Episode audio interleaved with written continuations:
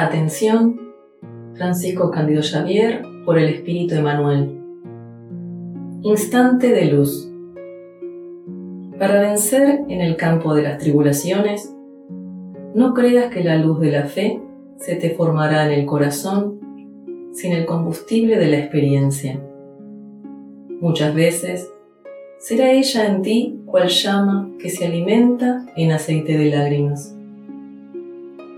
Por eso mismo, en varias ocasiones, es posible que los obstáculos del camino te sugieran desertar de las tareas por ejecutar y de los ideales por alcanzar. En todos los obstáculos de la marcha, no menosprecies la oportunidad de seguir adelante, al encuentro de la propia sublimación para la vida superior.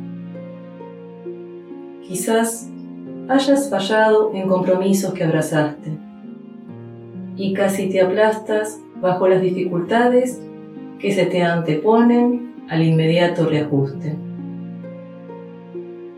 Perdiste afectos que juzgabas invulnerables y a las que empeñabas tu existencia. Pasaste por desengaños. Cargas perjuicios indebidos que te obligan a largo tiempo de trabajo en favor del justo rescate.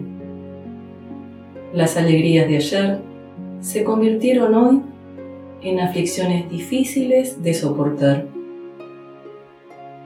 Y posiblemente viste la presencia de la muerte, arrebatándote seres queridos cuya ausencia te dejó la sensibilidad perdida bajo la neblina del sufrimiento. Estés como estés, no caigas en la expectación inoperante y prosigue adelante, actuando y sirviendo, en bien de los demás, lo que resultará siempre en beneficio de ti mismo.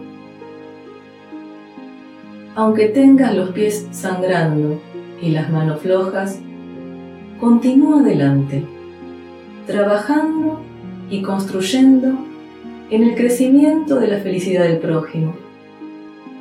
Porque la hora de crisis es la hora de luz y el momento de revisión de nuestras flaquezas. Más allá de eso, la época de prueba para cada uno de nosotros es la oportunidad de ampliar nuestra fe, ya que en los lances oscuros de lo cotidiano cuando todos o casi todos los recursos de sobrevivencia nos parezcan fallos en las veredas del tiempo,